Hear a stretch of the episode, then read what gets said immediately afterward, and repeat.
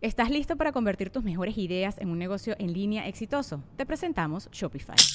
Tal vez no lo sabías, pero nuestro podcast More Than Mamis es un negocio y lo empezamos por supuesto para desahogarnos y hablar sobre la maternidad, no para convertirnos en expertas de ventas y del e-commerce. Así que sí, necesitábamos ayuda para vender nuestro merch y poner en marcha nuestra tienda. ¿Y cómo suena con Shopify?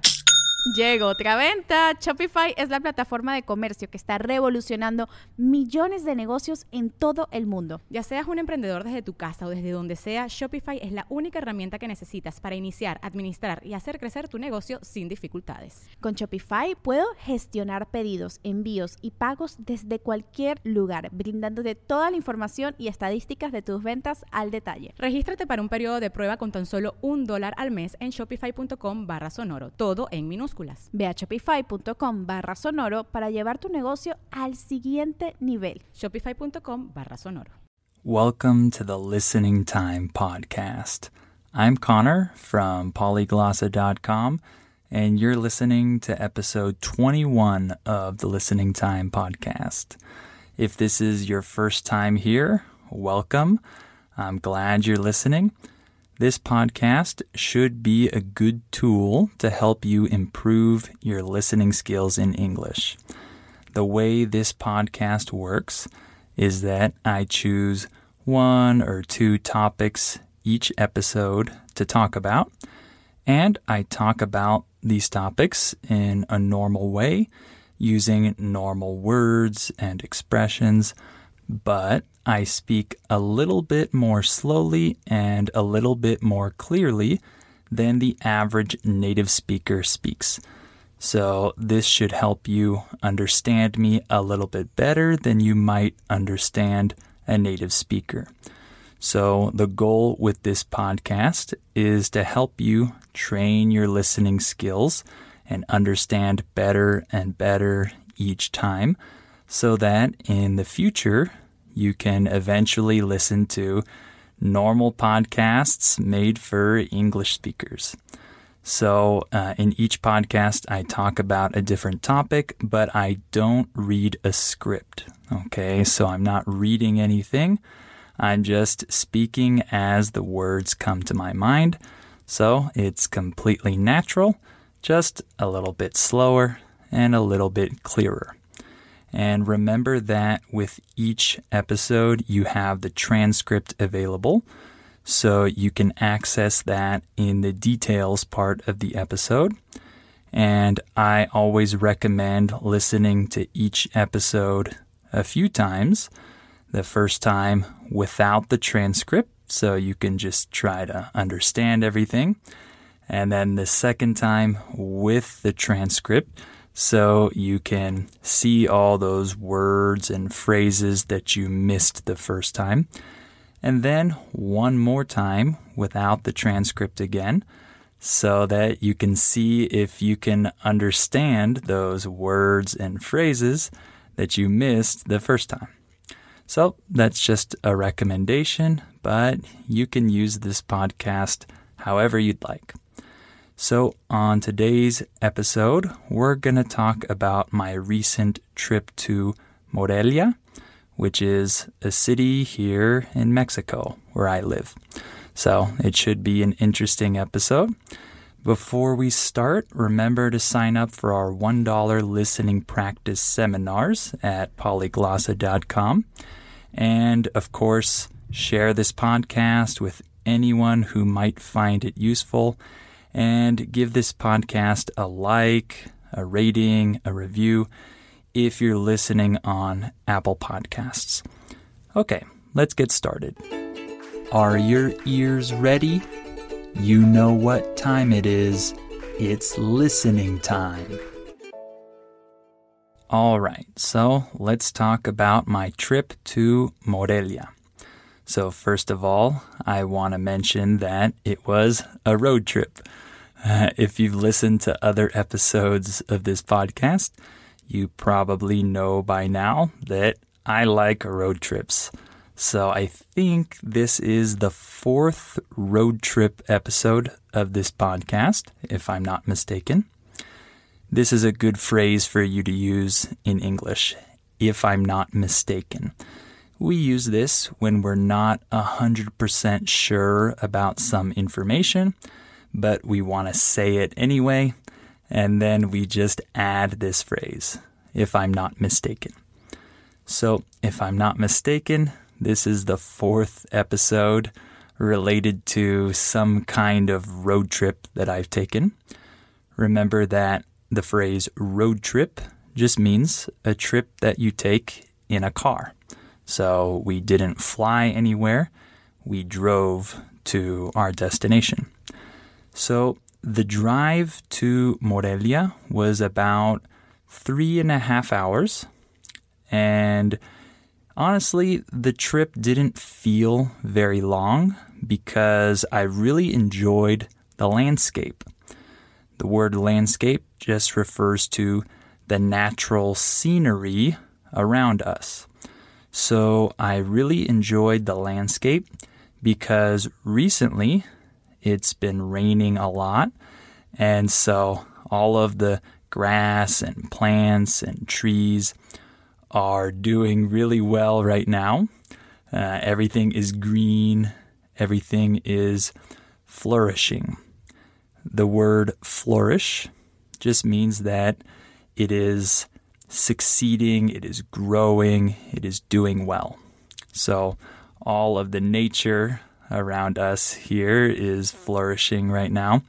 So, it looks really beautiful, and the drive to Morelia was really nice. I enjoyed the view pretty much the whole way. It was spectacular. And one other thing that I don't know if I mentioned in previous road trip episodes is that here in Mexico, when you drive on the good highways in the country, you have to pay a fee. And in Spanish, we call these uh, these spots where you have to pay, we call them casetas. So at these casetas, you have to pay an amount of money to pass and to use these highways. So, this is one of the bad parts or downsides, as we say in English, of taking a road trip in Mexico. You almost always have to pay this fee because the best routes always cost money here. So, it's a little bit annoying, but it's worth the money because if you don't pay this and you want to take the free route, uh, it's usually much more dangerous. The road conditions are much worse, and it's just not good. So it's much better to take these paid highways because it's safer you'll get to your destination with no problem. So that's what we always do. We always pay this fee. The word fee just refers to an amount of money that you need to pay for some reason. You pay a fee. So um, we went to my wife's aunt's house. Uh, she lives in Morelia and she has a pretty big house. So there were a lot of us there. Uh, let me think. In total, I think eight or nine people stayed at this house at the same time. So there were a lot of us there. But like I said, it's pretty big, so it wasn't a big problem. Uh, the one issue is that they only have one bathroom in the house. So this is not normal. Usually, houses have a couple bathrooms if uh, the house has more than two rooms. So this is, uh, or this was a little bit annoying having to share the bathroom with everyone, but it's okay. The hospitality was fantastic. My wife's aunt cooked us a lot of food and just really uh, made us feel comfortable there. So we really enjoyed our stay at her house. Uh, so let me talk to you just a little bit about the city of Morelia and a couple of the towns nearby that we went to. So, Morelia is the capital city of the state of Michoacan. You might have heard of this state before, maybe, maybe not. Uh, it has a little bit of a bad reputation because there are some dangerous parts of this state. But if you go to the normal uh, touristic parts of the state, there's really no problem. It's just like anywhere else. It's not too dangerous. There's probably a low level of danger, but nothing nothing too crazy. So this is the capital city of Michoacan. And one thing that you'll notice very quickly when you go to the downtown area of Morelia is that it's a cute city. Uh, I think I've taught this word before. The word cute is a word we use in English to describe something that's beautiful or nice or pretty, but we usually use it when we're describing smaller things. So we don't use the word cute when we're describing something that's relatively big. So in this case, Morelia, even though it's a capital city in Mexico, it's actually not that big. It's quite a small city, in fact. So I would use the word cute to describe it. However, I wouldn't use the word cute to describe a place like Mexico City because it just feels too big to use that word. Maybe other English speakers might say that, but for me, this is kind of the feeling that I get when I use the word cute.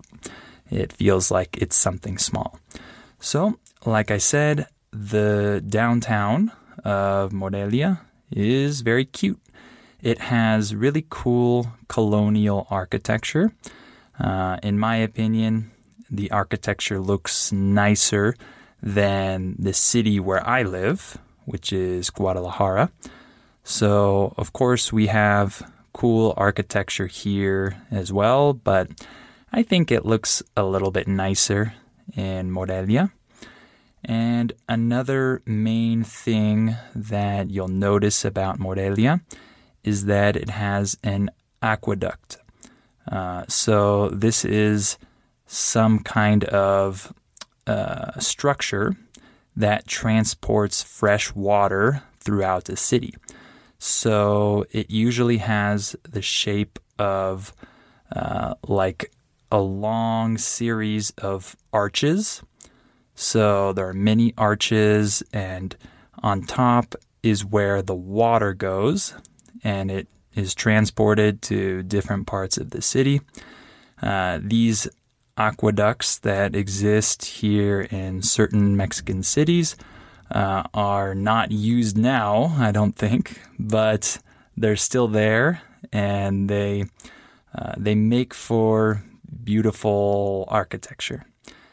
In English, we use the phrase make for when we want to say that something serves a certain purpose.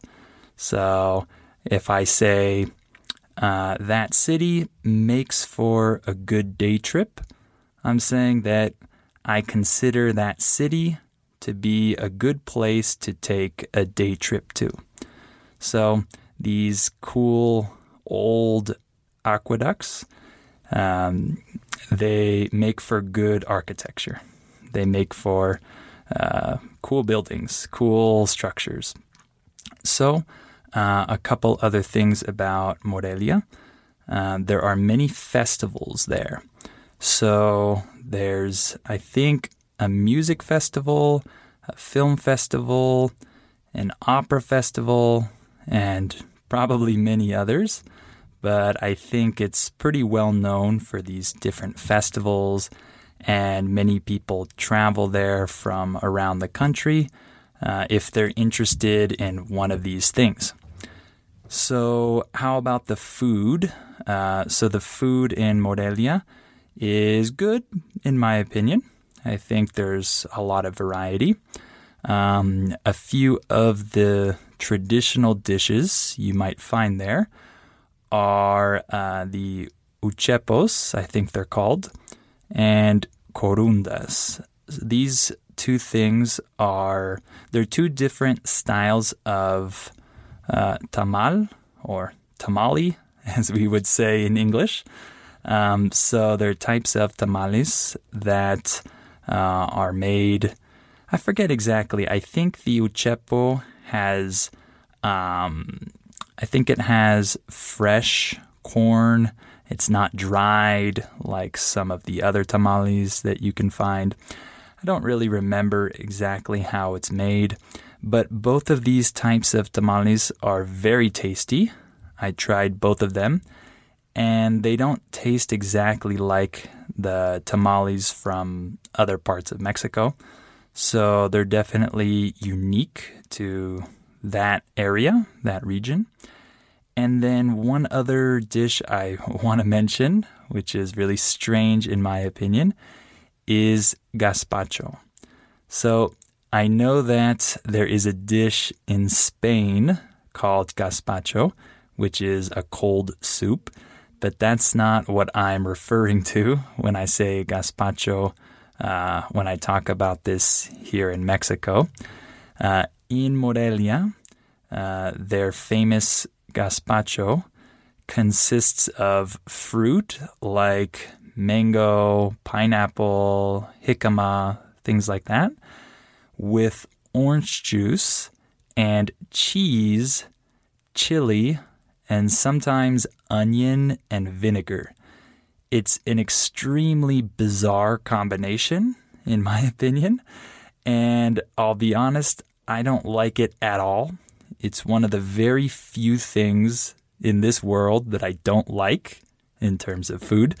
Uh, I usually like every type of food, but for me, this food is not appetizing. The word appetizing just means uh, delicious or tasty. If I say that this food isn't appetizing, I'm saying that it's not good. I don't like it.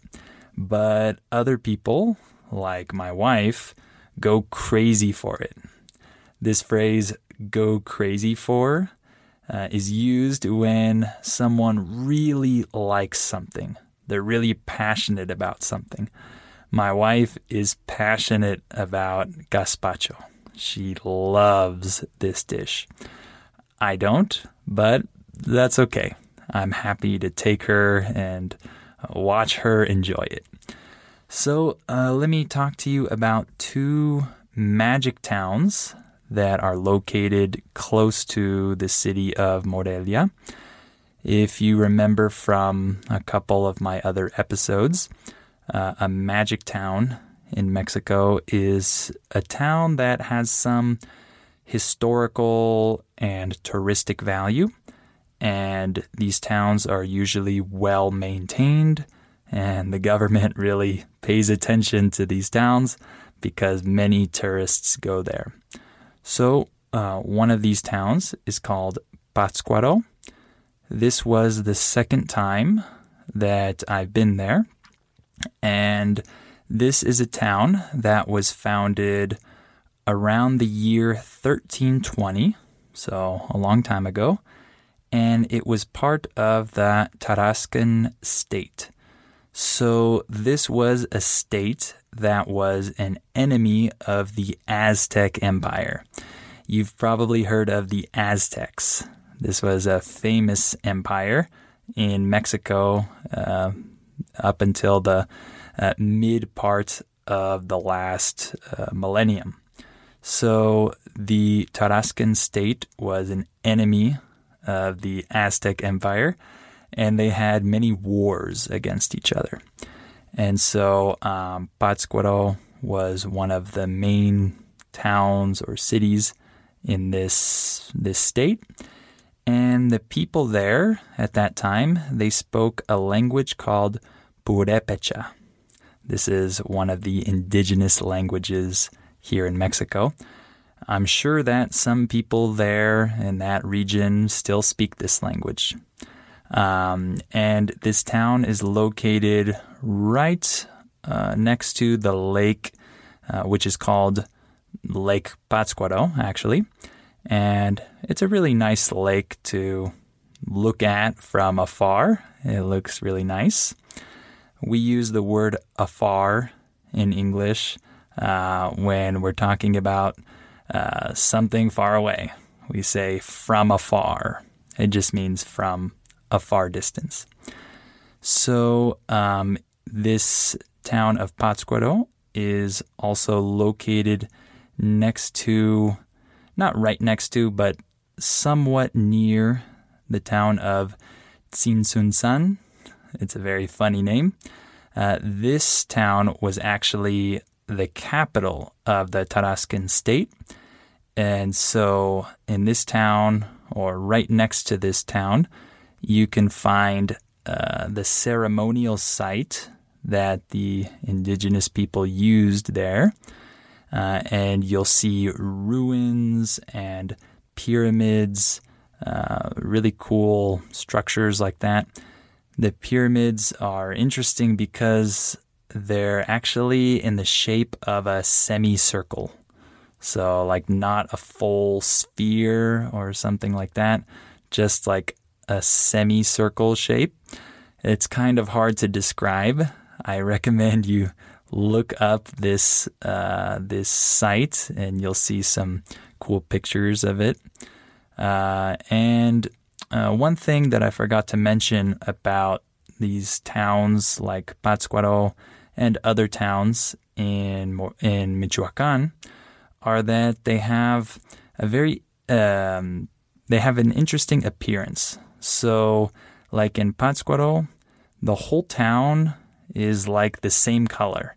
So the buildings are mostly white with some brownish red color also. And all the buildings have this same color, the same design, uh, the same roofs. Uh, the roof is the part on the top of a building or a house. So all the buildings look similar and it looks really cool. It looks like it hasn't changed much in many centuries. And many of the towns in Michoacan have these same colors and this same style. And it's really attractive, in my opinion. It looks nice and it makes the town, um, or it gives the town a, a cool, unique feeling, in my opinion.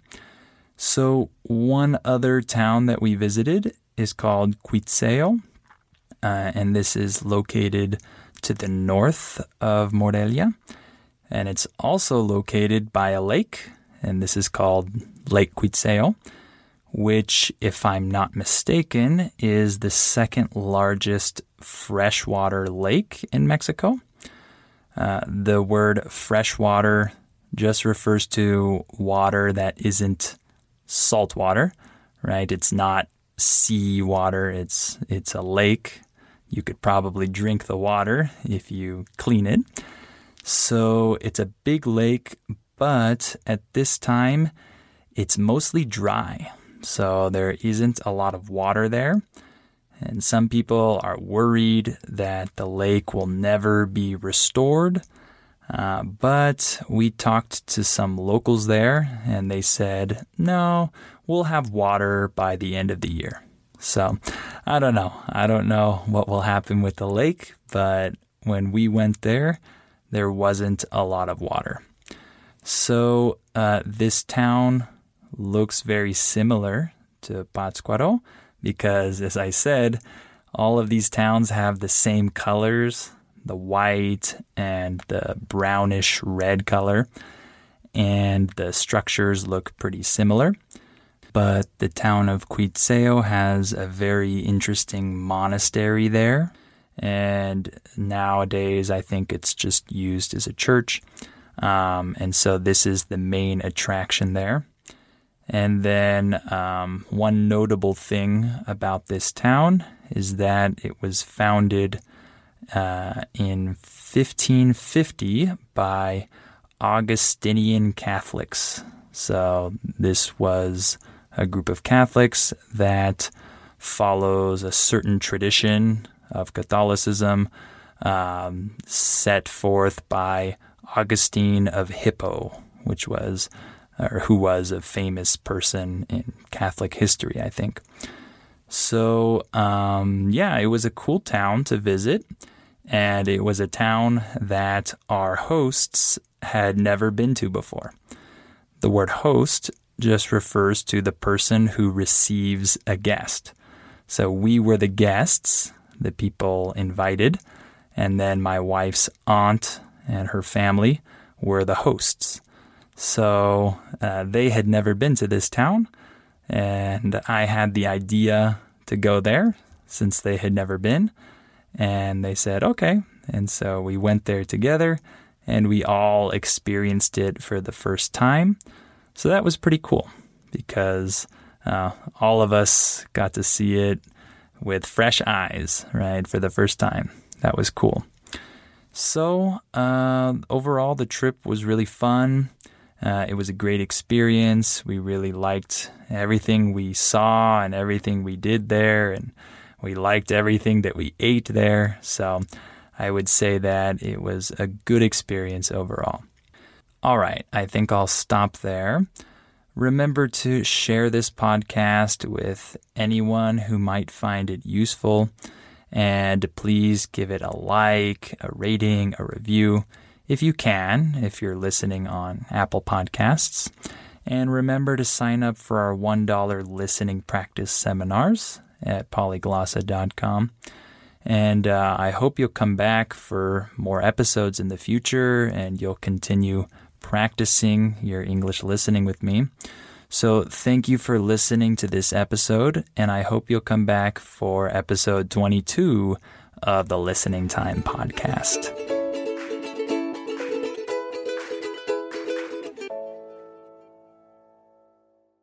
Before we continue, let me tell you about our sponsor, Rosetta Stone. As you all know, learning a language is challenging. Well, Rosetta Stone is a great tool that can help you with this challenge so you can improve your English or learn any of the other 25 languages that it offers. Rosetta Stone has helped millions of people learn foreign languages over the last 30 years. The idea behind Rosetta Stone is to provide you with a more natural and intuitive language learning method compared to other types of courses. Instead of focusing on tests, drills, or boring memorization, Rosetta Stone helps you develop your language skills naturally using interesting stories, dialogues, and visuals. In this way, you'll learn the language a little more like a child learns their first language, not just by memorizing things, but through engaging exposure to the language. Rosetta Stone is also convenient to use because of the flexibility of its lessons. They're full of helpful content, but they're also pretty short and you can do them whenever you have the time. This will help you work them into your schedule more easily. And one other cool feature that Rosetta Stone has is its speech recognition tool called TruAccent. It can detect the differences between your pronunciation and a native speaker's pronunciation, so it can give you feedback on how you're pronouncing words and help you improve. As you can see, Rosetta Stone is a language learning tool with a ton of value. Don't put off learning that language. There's no better time than right now to get started. For a very limited time, Listening Time listeners can get Rosetta Stone's lifetime membership for 50% off. That's 50% off unlimited access to 25 language courses for the rest of your life. Redeem your 50% off at rosettastone.com slash listening time today. ¿No se merece tu familia lo mejor? Entonces, ¿por qué no los mejores huevos? Ahora, Egglands Best están disponibles en deliciosas opciones. Huevos clásicos, de gallina libre de jaula y orgánicos de Egglands, que ofrecen un sabor más delicioso y fresco de granja que le encantará a tu familia. En comparación con los huevos ordinarios, Egglands Best contiene la mejor nutrición como 6 veces más vitamina D, 10 veces más vitamina E y el doble de omega 3 y B12. Solo Egglands Best. Mejor sabor, mejor nutrición, mejores huevos. Visita egglandsbest.com para más información.